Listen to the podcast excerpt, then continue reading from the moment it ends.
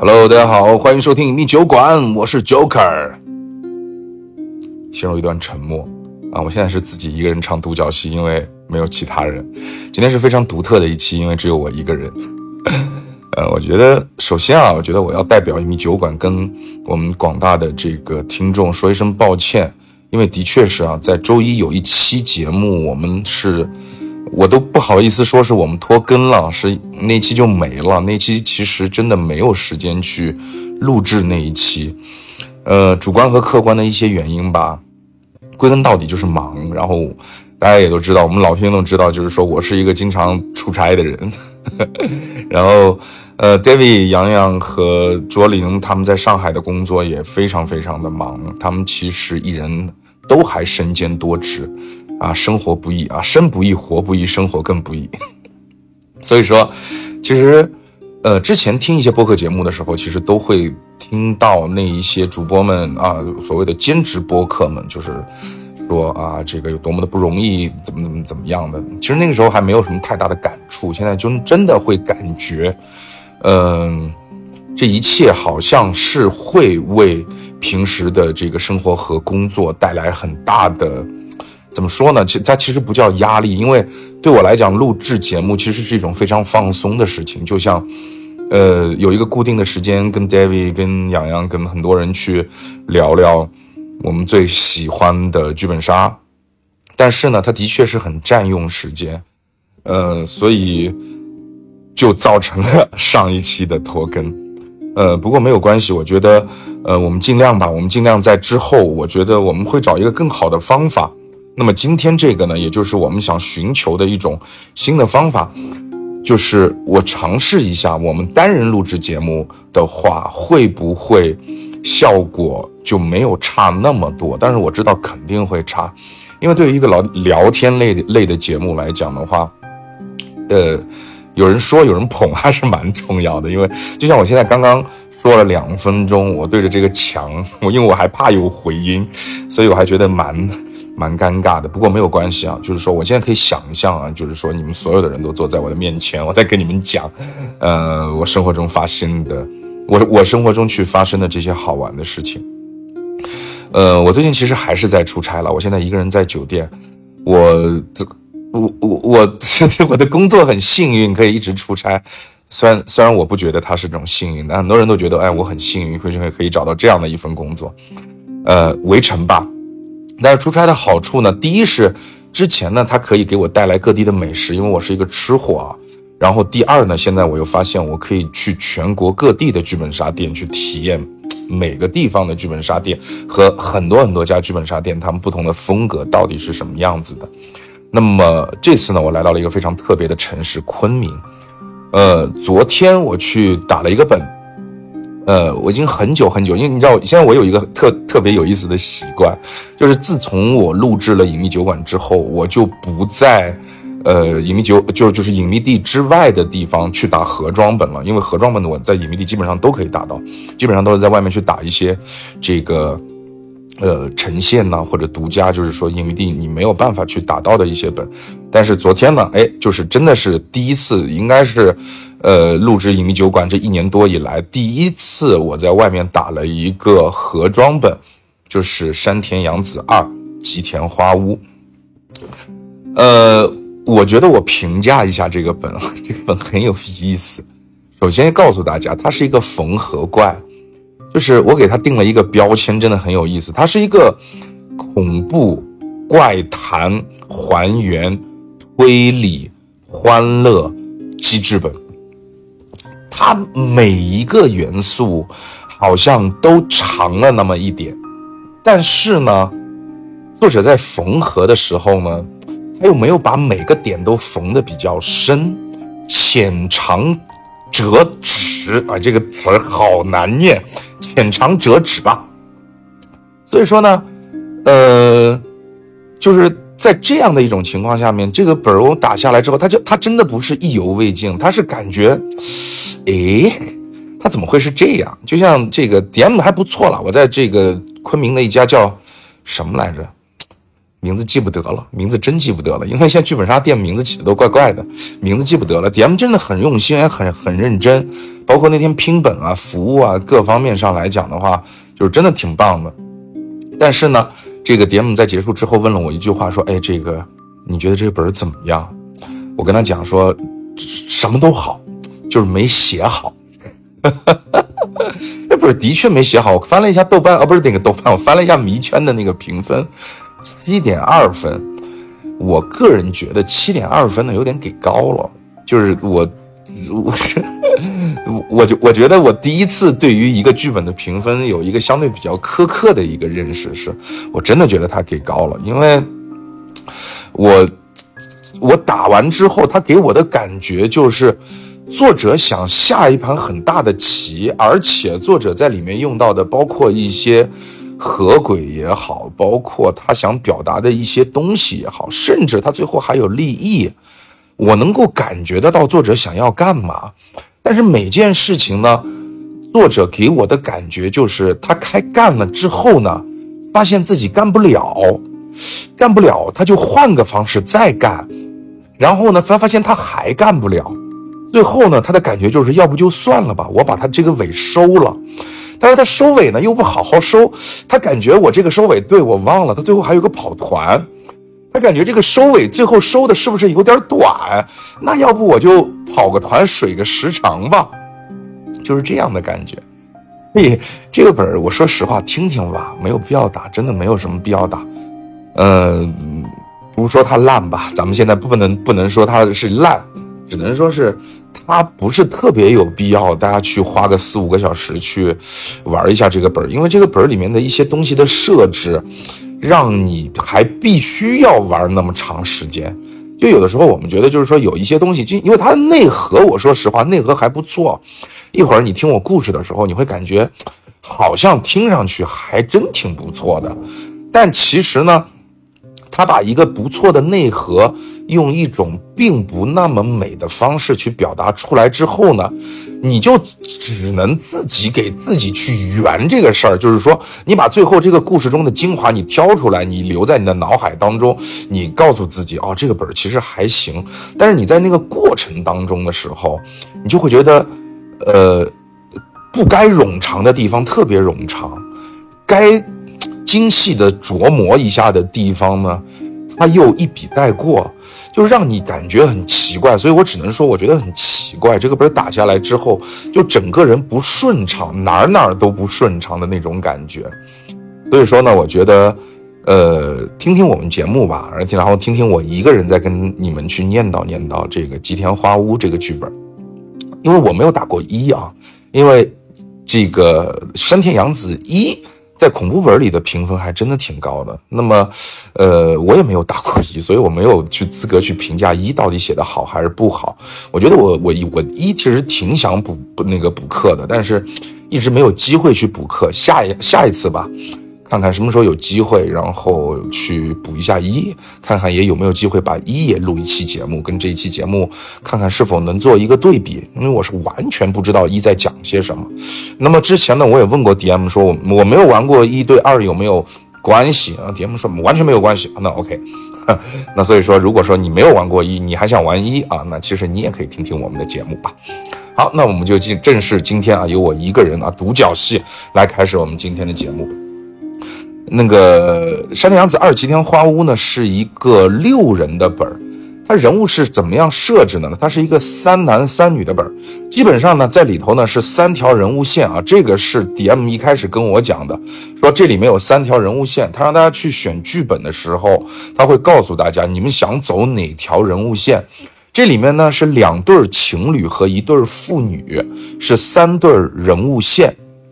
他会根据你对这个的一个选择，就是你对这个喜好去选择，而且呢，他，呃，所谓的一对情侣呢，还有一个人设，就是其中一个姑娘呢是相对比较文静，其中一个另外的一个姑娘呢是相对比较活泼，而那两个男生呢也是同样的情况。好，在我们挑完剧本之后呢，我就开始了我们这个吉田花屋的这样的一个故事，在故事的第一个章节啊，其实第一个章节设置的，我会让很多玩家，甚至是我，我觉得我在第第一个章节看完之后呢，我觉得可能是有点东西的。为什么呢？一是你我不知道大家就是说玩本玩的多之后啊，就是说特别，现在好像就有一些剧本已经开始不给你去有一些词儿给你去标黑了，但是呢，就是说一旦这个里头有词儿是给你标黑的，你就可以从标黑的词儿里面去脑补出很多作者有可能去触碰到的一些梗，就比如说，呃，故事的开始是说。在日本一个叫荒川区的一个小地方，一个一个叫荒川的一个小地方，有这样的一个村子。那么我拿到的那个角色啊，就是其实都不用猜，肯定是父亲的那个角色。有一个叫高川的人啊，我就是那个叫高川的人。高川呢是一个二手奢侈品的一个这个贩子，就是典当铺嘛，典当铺贩卖这个二手的奢侈品。这是他表面的工作啊，私底下还有一个另外的一个工作。嗯，他呢住在这个荒川区，挺有钱的，然后有一个女儿，有一个老婆，然后都反正属于这个，呃，女儿也对自己很好，自己很爱自己的女儿，也很爱自己的这个老婆，反正一家美美好好的，而且很宠自己的女儿。然后在他的第一个。在第一个段落里面，他就给我标出了一个东西，就是我住的那个屋子。我们家挺有钱，我住的那个屋子呢，后面有有条小河，有条清澈的小河，他给我标黑了。那我在看到那一段的时候，我不知道大家会不会跟我有同样的想法，续鬼。哎，他给你标黑你的屋子后头有一条小河，是不是将来就会有点对不上？我就开始注意了。然后呢，故事往下进行呢是什么样的一个桥段呢？大致上就是说，其实我还有另外一个身份，就是，呃，我是一个这个，其实我有很多的东西其实不是好来的，我还收赃，就相当于我还认识一个叫平田的人，这个平田的人呢，经常给我这个一些赃物，然后呢，我就低价收进来，然后呢，当二手的奢侈品再卖出去。其实我还干这样的活。我呢还有一个邻居，那个邻居呢是我的发小，名字叫啥来着？因为我们没拿着剧本，我现在都是靠我的回忆。名字叫日向浩太，对，叫日向浩太。他呢是我的邻居，然后日向浩太呢，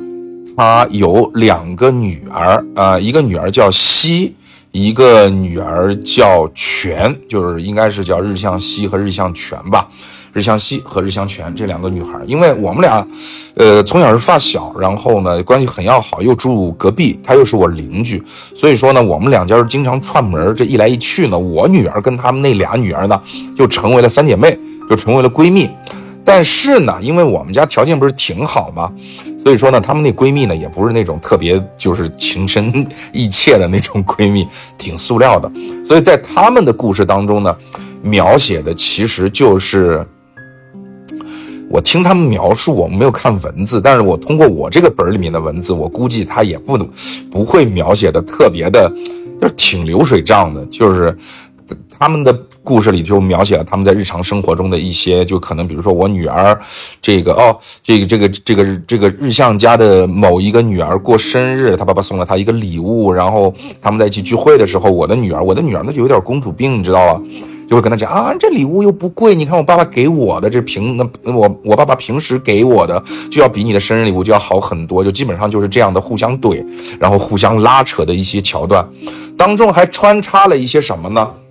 穿插了有两个兄弟，一个叫玉田，还有一个叫加贺，玉田和加贺这两兄弟，这两兄弟听他们讲呢，他们好像应该是表兄弟，他们不是亲的，但是属于特别特别亲的。表兄弟，然后就经常在一起玩儿，所以说呢，也是这个出双入对的。正好这两兄弟呢，就跟另外两姐妹就好上了，然后呢，其实就变成了两对情侣加上我女儿，他们五个人经常行动。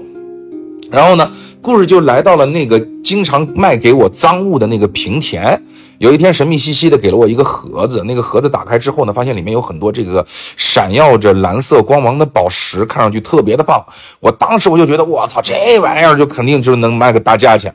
因为看着特别好。然后当时我就收下了，收下了之后呢，然后这个，哎，我就把它拿了回来。拿回来之后呢，这个，呃，我就把消息散出去，我就说，哎，这个我们现在来了一批货，这批货这是尖货，特别棒啊！这个你拿到潘家园去卖的话，这个东西就我告诉你，这个价都飞了啊，都飞了。然后呢，哎，果不其然，就是说一抢而空，很快就卖光了。那么在这个故事当中呢，其实我女儿那一边的故事跟我写的是差不太多的，她。唯一跟我不一样的呢，就是他从我的盒子里面拿了两块宝石，这也是为什么在我的本儿里面会出现一个问题是什么呢？就是最后我们这六个人聚在了这个一九九三年年末的过年前的这种庙会上面，然后庙会上面呢，就是大家又开始去炫耀啊，在这个过年期间啊，马上要过年了。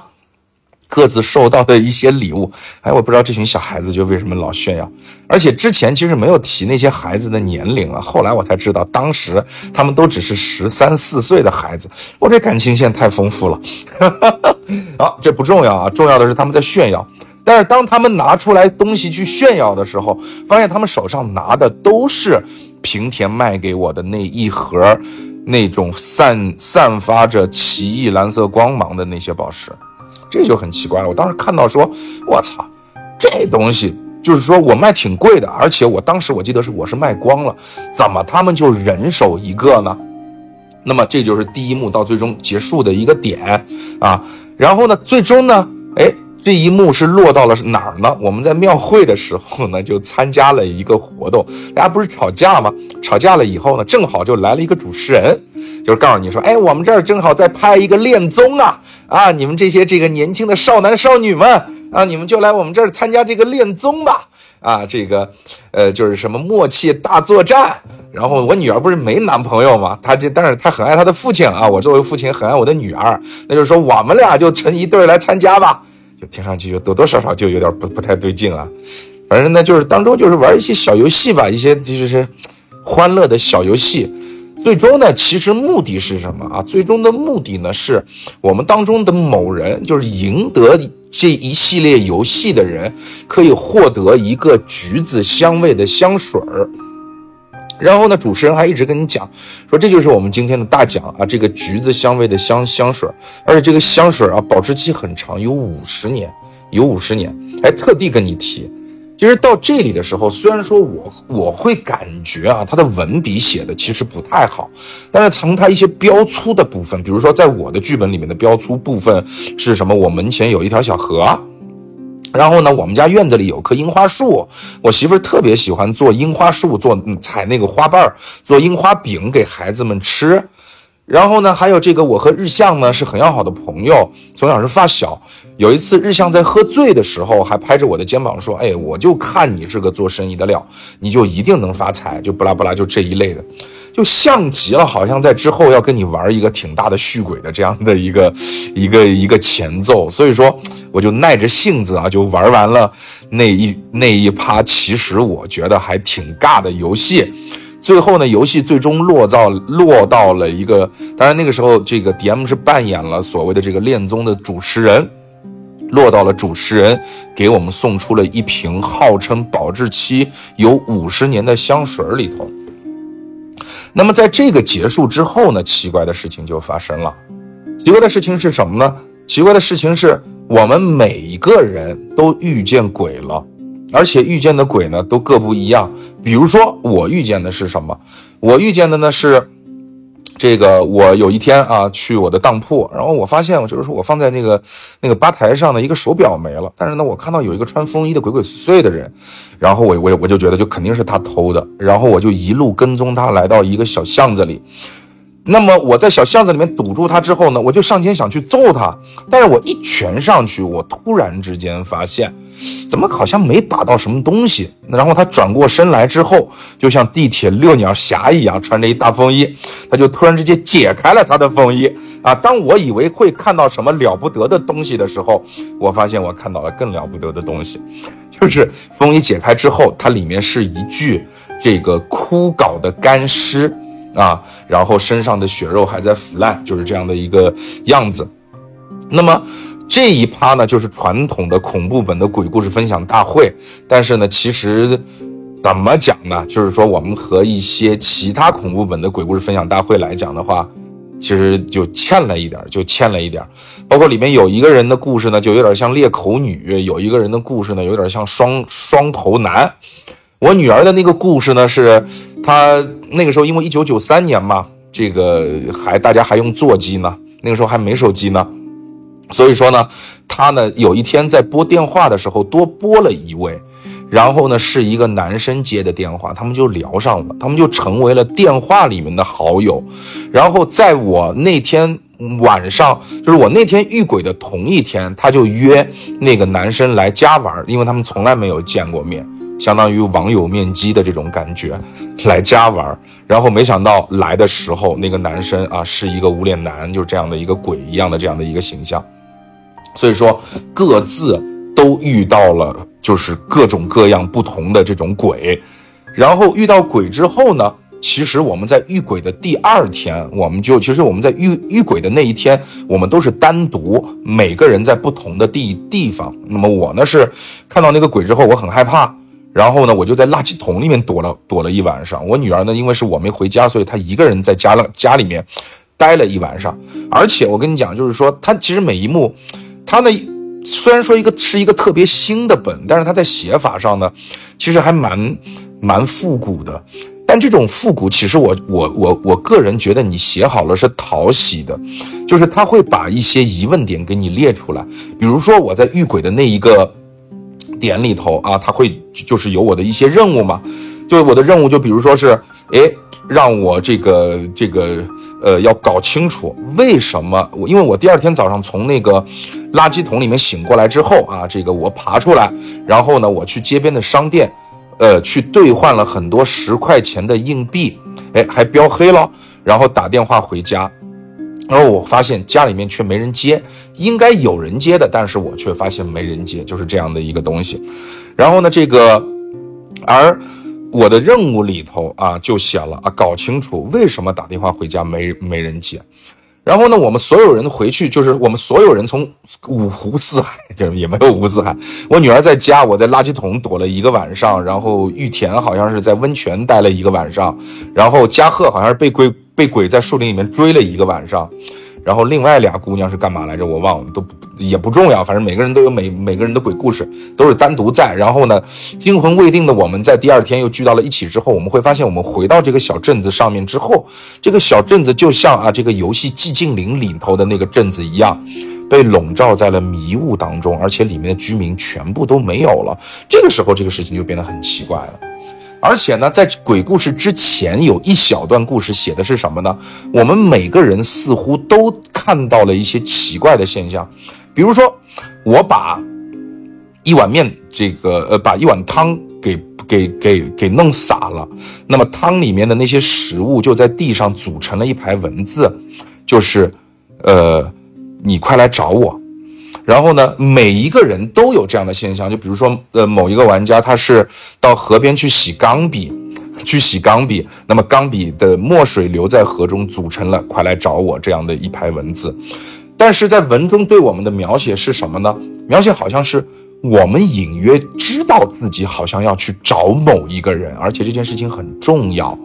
但是我们又想不起来我们要到哪里，我们为什么要去找这个人？这就变成一件很奇怪的事情，然后呢，这个时候，呃，我们呢就想起来了，哦，就是说，当我们聚在一起的时候，突然之间又想起来了，哦，我们到底要去找谁呢？我们不知道我们要去找谁，但是我们知道我们要去一个地方，这个地方就叫吉田花屋，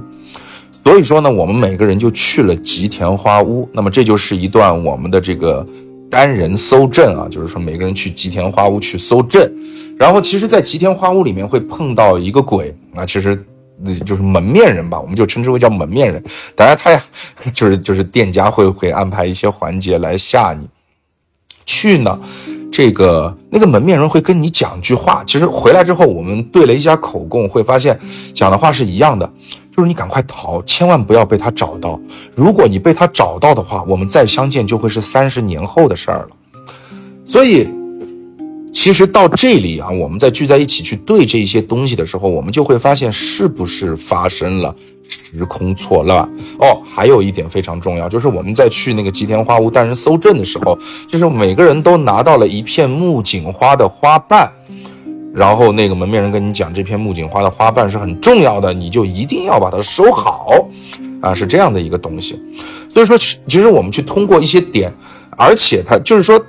他这个时候就会让我去细抠、去深抠一些细节，就是说他到底在哪一些点上可以去证明我们有可能是处在不同时空中，或者是怎么样的。所以我们就开始对续轨。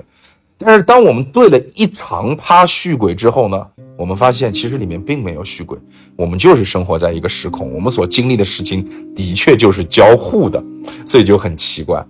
所以其实呢，在这个时候呢，他之前我就会发现，其实他多多少少也设置了一些小任务，比如说玉田两兄弟，其实那盒东西的来由是什么啊？就是这盒东西串起来，它应该就是这样的。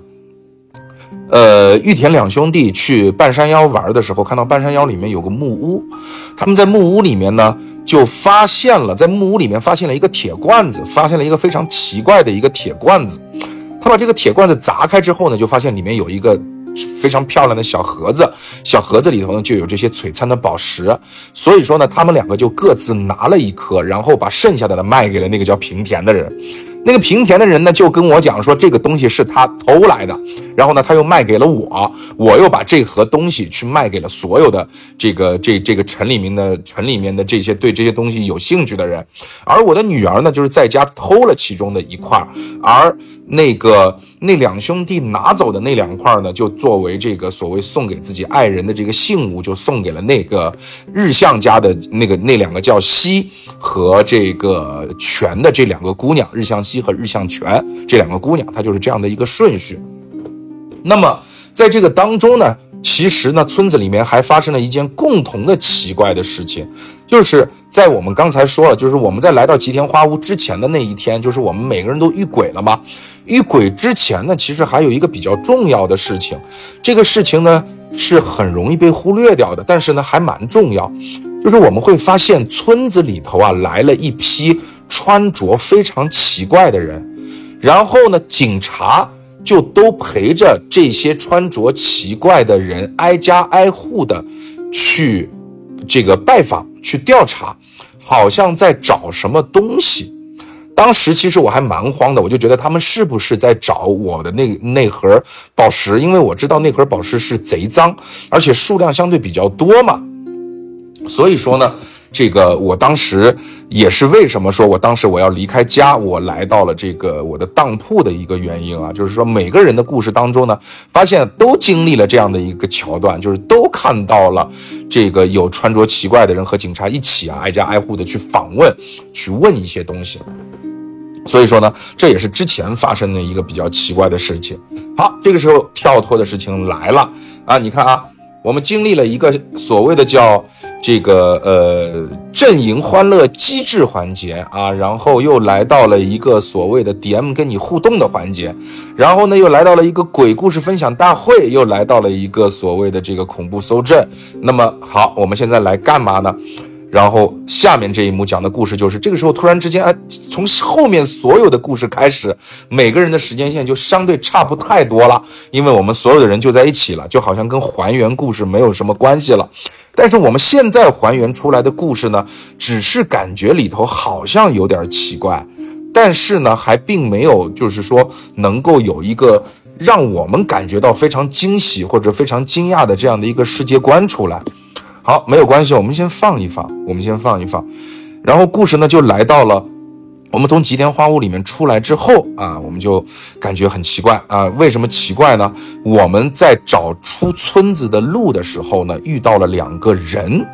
一个呢是回娘家的我的妻子回来了，另外一个呢是出差的日向浩二。回来了，因为之前的故事里面可以说到我的妻子啊回娘家了，然后日向浩二呢就是那个呃日向家的爸爸，我的那个好兄弟呢出差了，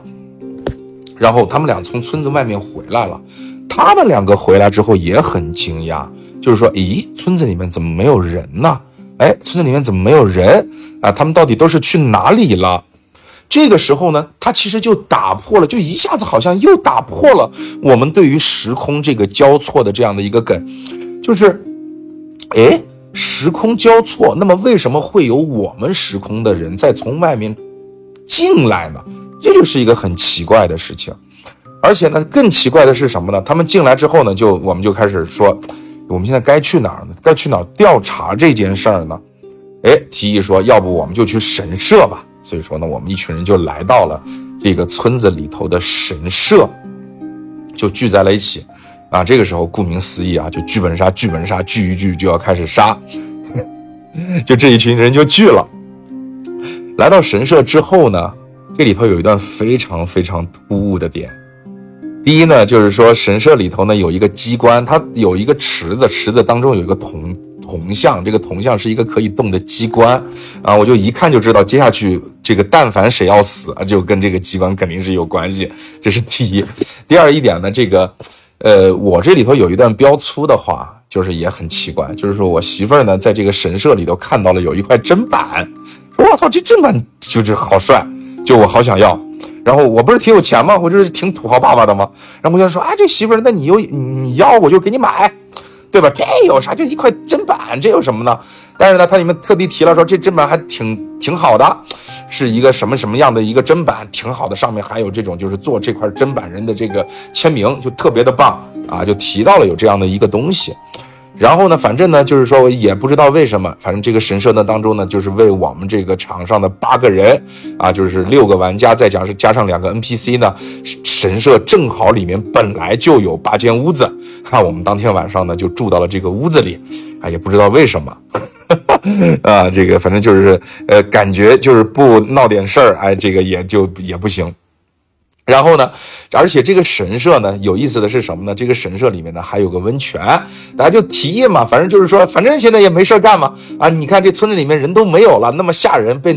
浓雾笼罩啊，我们就在这儿来个农家乐吧，啊，来个温泉一日游啊，这心也不知道为什么是那么的大。然后呢，当天晚上呢就发生了很多事情啊，有的人呢出去泡温泉了，看到谁泡温泉了，就进入了一个传统的。传统的这个所谓的“你证明我几点在哪里，我证明你几点在哪里”的一个互相对时间线的一个过程，啊，这个为什么要对时间线呢？那么就是因为第二天早上出事儿了。第二天早上出了什么事儿呢？有两个人死，就是那两个 NPC 都死了。我们在早上起床的时候呢，就发现了。这个我的妻子啊，以一种比较怪异的姿势呢，死在了这个神社当中那个神像下面，而日向呢，好像在屋子里面。然后我们敲门呢，又没有人，这个又没有人应，但是门呢是锁了。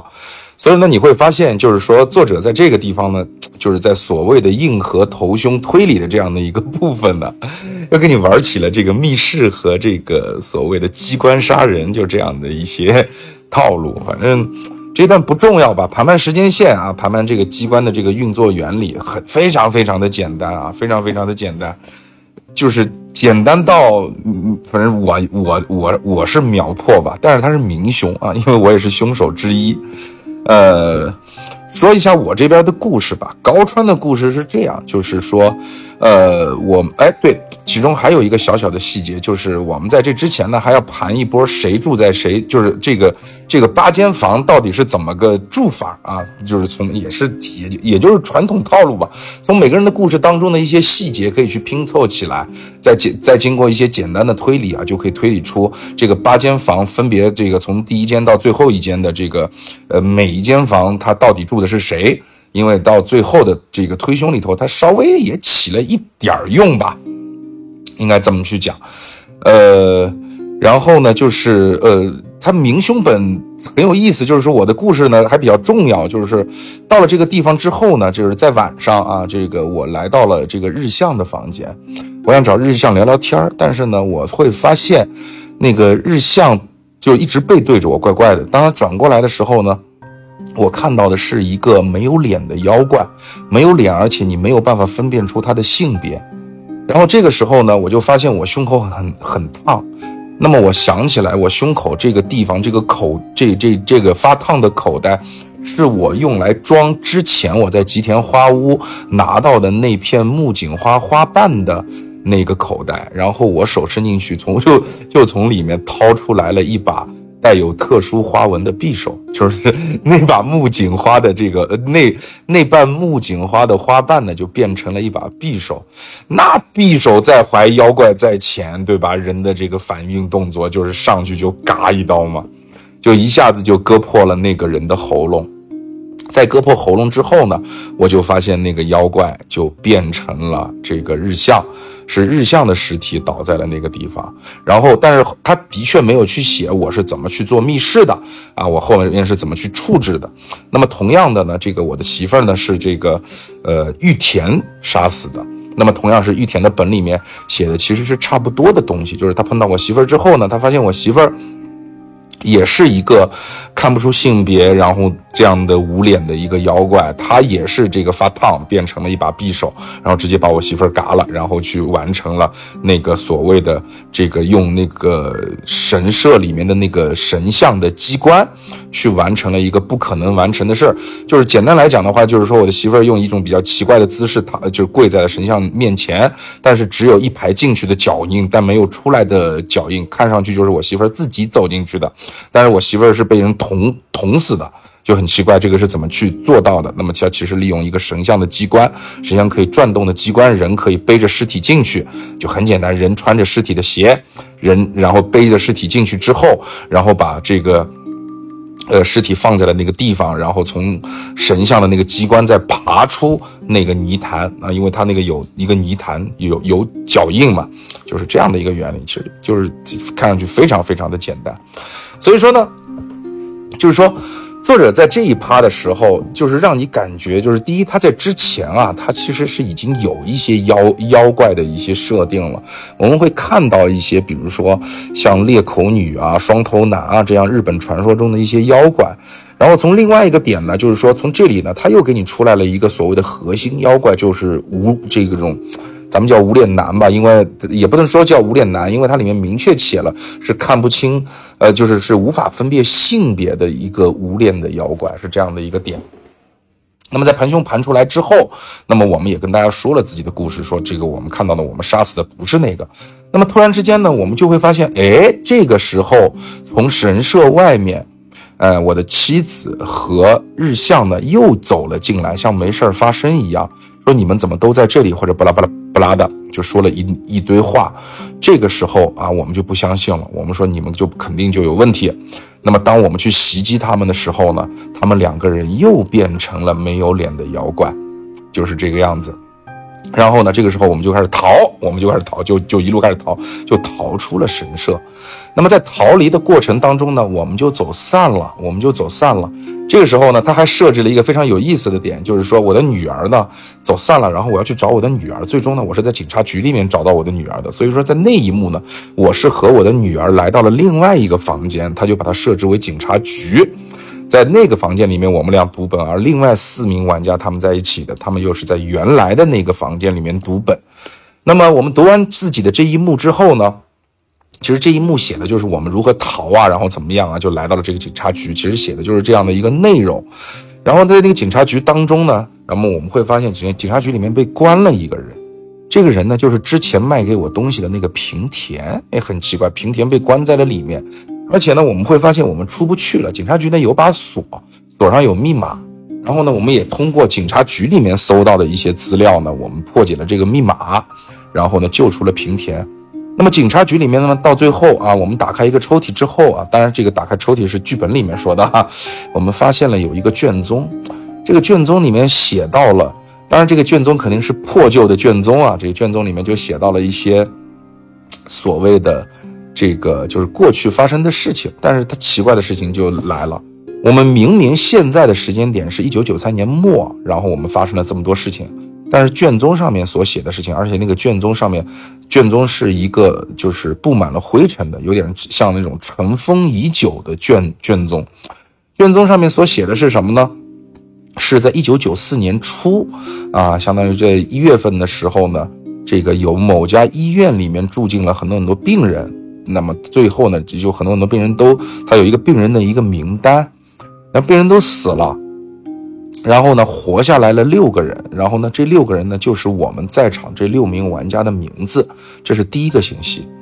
第二个信息是什么呢？第二个信息是这个日向孝太啊，不是不是日向孝太，日向孝太是野蔷薇，日向浩太，日向浩太，哎，真的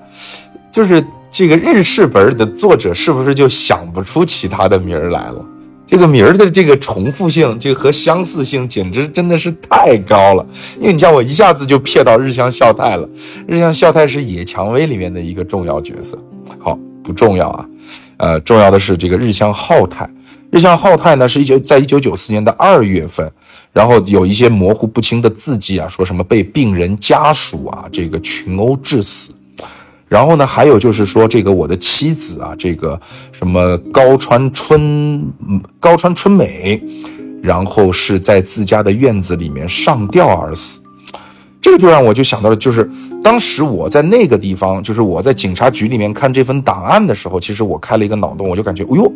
这个故事到这个时候，感觉好像就有了点意思，因为他就是通过之前的一些东西，就开始给你恢复世界观了嘛。而且，其实，在之前的时候，我们每个人都做了一些梦，就是在每一个阶段，我们都做了一些奇奇怪怪的梦。这些梦呢，加在一起，简单来讲，就是我们会梦到医院，会梦到腐烂的病人，会梦到有人向我们索命，说你还我命来等等。就是每个人的内容加在一起，大差不差的，基本上就是这些内，就就就是这些内容。然后这就让我想到了，会不会我们六个人是精神病院的病友？然后呢，其实就是我们搜到的这份档档案当中呢，是因为我们用某种方法，让这个所谓的这个呃警察误以为当时的这两起案件是当时发生的这个样子，就是日向孝太是被病人家属给殴死了。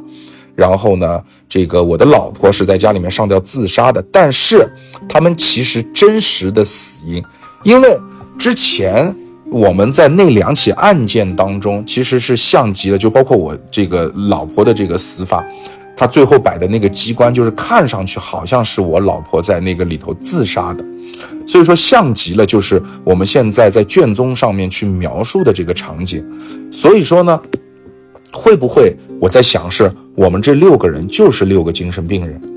然后呢，我们过去在自己发病期间，其实犯下了一些错误，当中可能还会有一些帮凶，最后导致了这两个人的死亡。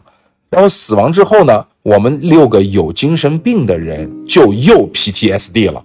那么在 PTSD 当中呢，我们就共同进入了一个类似于幻想世界的东西。让我们把我们的记忆回到了这件事件发生之前，然后把它美，把它美化，或者说把它变成另外一个故事。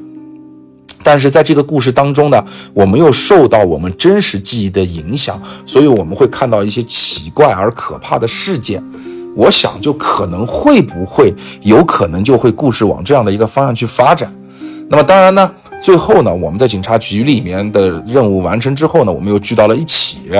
聚到了一起呢，我们就会发现，另外的一边的这四个玩家呢，他们其实就是在找到了一间小屋，屋子里面有个密室，在密室那里面呢，也是要破一个密码。密室里面就找到了很多这种神神鬼鬼的卷宗啊，在卷宗里头呢，就描写了一些鬼怪啊，包括一些邪术啊之类的东西。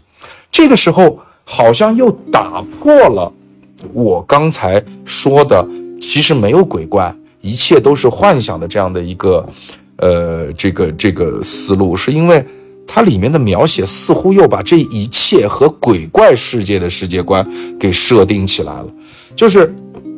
在这一幕，我会让我觉得比较不舒服的是，他其实之前的故事是完全无法让你推断出。这个世界到底是一个什么世界的？他一定要你把故事进行到那一点之后，通过搜出来的线索，而这些线索并不是是线索，而是一个完整的告诉你这是一个什么世界观。包括比如说里面说了里面啊有一种邪术叫什么虚幻世界。啊，进入这个虚幻世界的人啊，会重新的过这个你之前的那三十年，就是相当于三十年一轮回，就是说你会过从你的婴儿时期开始，重新的把你三十年的人生重新再过一遍。但是呢，因为你每次过是过法是不一样的，所以说每一次的结局，每一次的这个当中发生的事物啊等等的都是会不一样。但是呢，如果你在里头呢，这个呃，你有一些比较比较所谓的。这个重要的一些事情啊，或者等等的呢，它又会让你，就是你一旦会，如果你想起现实世界中的现世，他的说法是叫现世，一旦你想起现世中的一些东西，那么这些东西就会以相对可怕的形式出现在你的虚幻世界当中。那么在这个设定下呢，我们就一下子明白了，我们应该就是这六个人被这种法术拖入了一个虚幻世界，在里面进行这三十年的轮回，基本上就是这样的一个故事情节。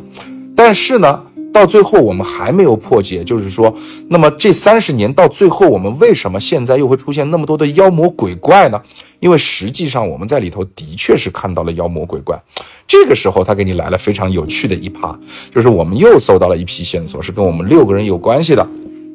我们在这个小屋里头呢，又搜到了一些尘封已久的报纸，一些简报，在简报上描写的是什么呢？我们之前在第二幕的时候，不是有一个鬼故事分享大会吗？我们每个人都见鬼了，但是呢，简报上的内容呢，是以另外一个人的角度去写了他见到鬼了。那么其实，呃，换句话来讲的话，就是你可以把它理解为，比如说，我举个例子，在我的那个故事当中，是我看到一个穿风衣的人偷了我的东西，然后呢，这个我就去跟踪他。跟踪他到了一个巷子之后，我打他，然后发现他风衣下面是一个枯槁的干尸，但是呢，在。报纸当中呢是描写的某一个，比如说叫 A 君啊，这个 A 君说我去一个典当铺，但是呢，我发现典当铺里面有一个穿风衣的人，一直鬼鬼祟祟的，就就是看我，我很害怕。然后呢，我就这个呃，我就这个去了一个小巷子，然后发现他跟了上来，跟上来之后呢，他解开风衣，发现里面是一个枯槁的干尸。所以说呢，他其实是完全反过来的，就是说，其实我们的视角。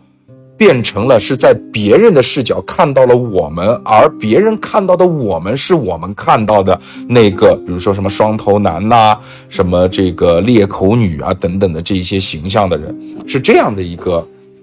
形式的出现。然后这个时候，这个时间就变得有点，我又感觉好像有点意思了，就是说。到底这里面的融合是什么样的一件事情呢？但是到这一趴为止，我们虽然还原出了这个世界观，我们到底为什么会经历这件事情，但是还是不知道，就是说我们所谓的现实当中到底发生了一些什么样的故事。然后这个时候，我们又搜到了一些线索。就是我们搜到的线索是什么呢？就是我们会发现啊，这个神社当中呢，这个神社当中呢，他找到了一个说我们没有见过的一个四方的物体。我们把它拿起来之后呢，触碰那个物体的表面，那个薄薄的四方的物体，发现那个物体上，发现那个物体亮了起来。那么我们在那个物体上发现了有一个像信封一样的标志，按进去之后发现里面有一段话，很明显是个手机。很明显是个手机，但是呢，我们在一九九三年其实没有手机。哎，到这一趴，突然之间感觉又让你感觉有点意思了。那么接下去，我觉得就是在整个的故事当中，我觉得相对最出彩的一段，就是整个故事，我觉得到这个地方其实是让一直以来我觉得很比较无聊的我稍微提起了一点兴趣，就是从这个发信的收件箱里面。我们其实就可以还原出了那个故事，就是那个故事是，他已经告诉你，就是他在那个发件箱里面，你可以去看见，通过里面的一些文字描写，你一下子明白了这是什么回事儿，然后你再倒回去看你的那些内容，你会知道，哦，他原来是这样，那些续鬼原来是这样，其实也不叫续鬼了，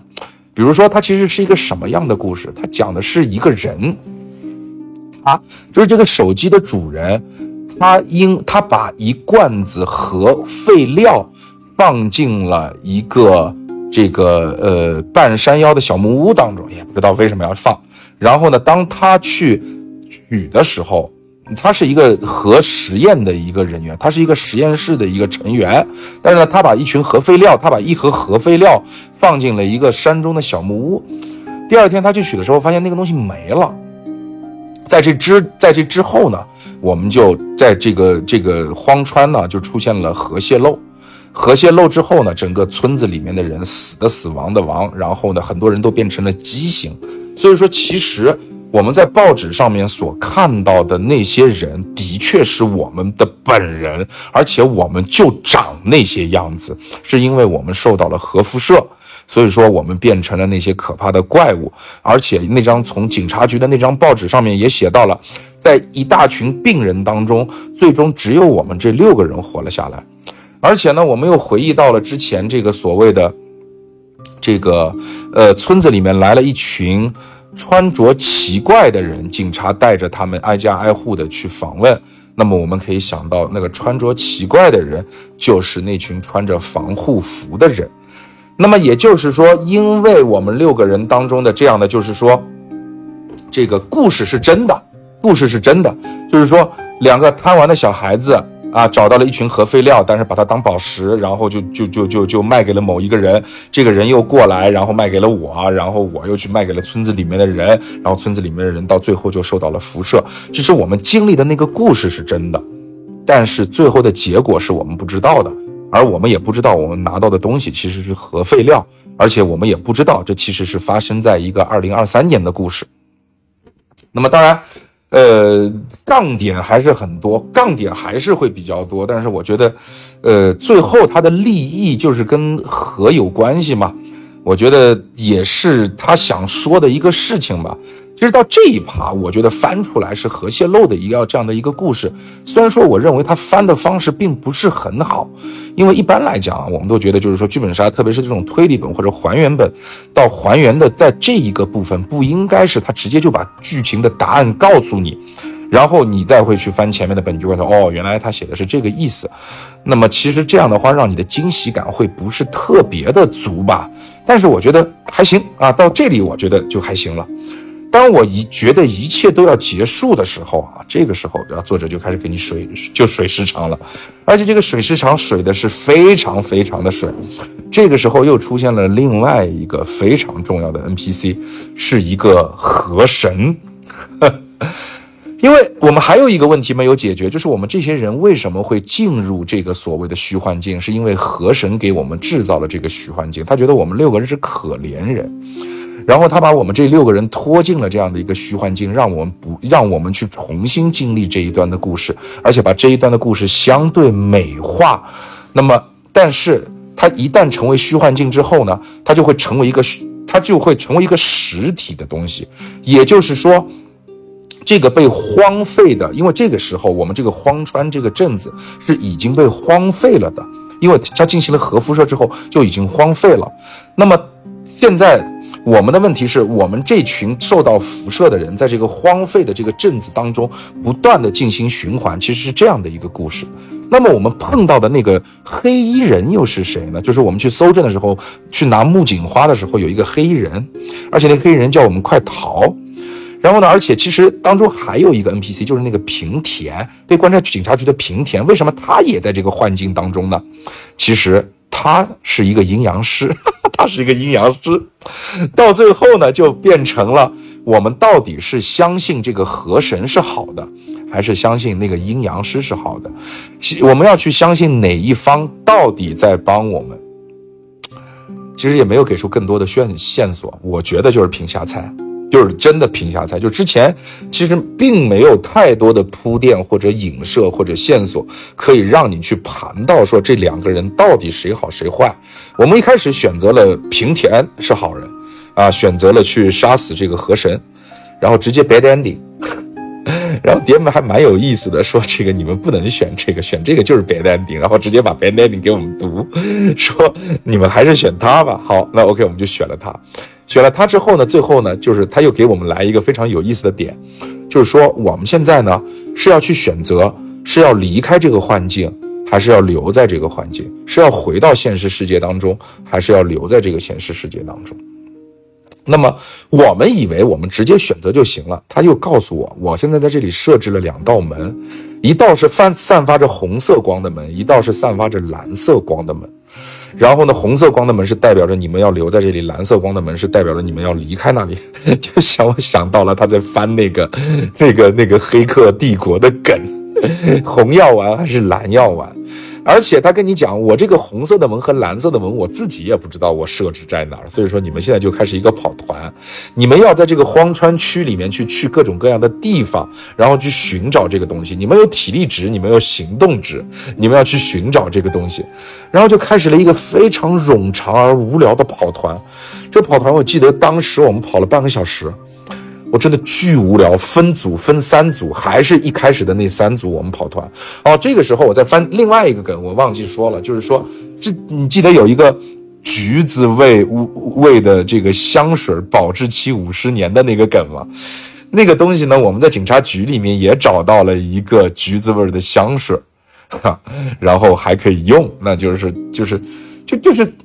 就是它前后呼应了，但是感觉。就没有什么用，就设置没设置，就是一开始以为他要下一盘特别大的棋，后来其实就告诉你说，这个东西其实五十年之后，就是的确还存在在，就是就就就是警察局当中啊。所以说这个，好吧，反正就是作者你就怎么写，我们怎么来吧。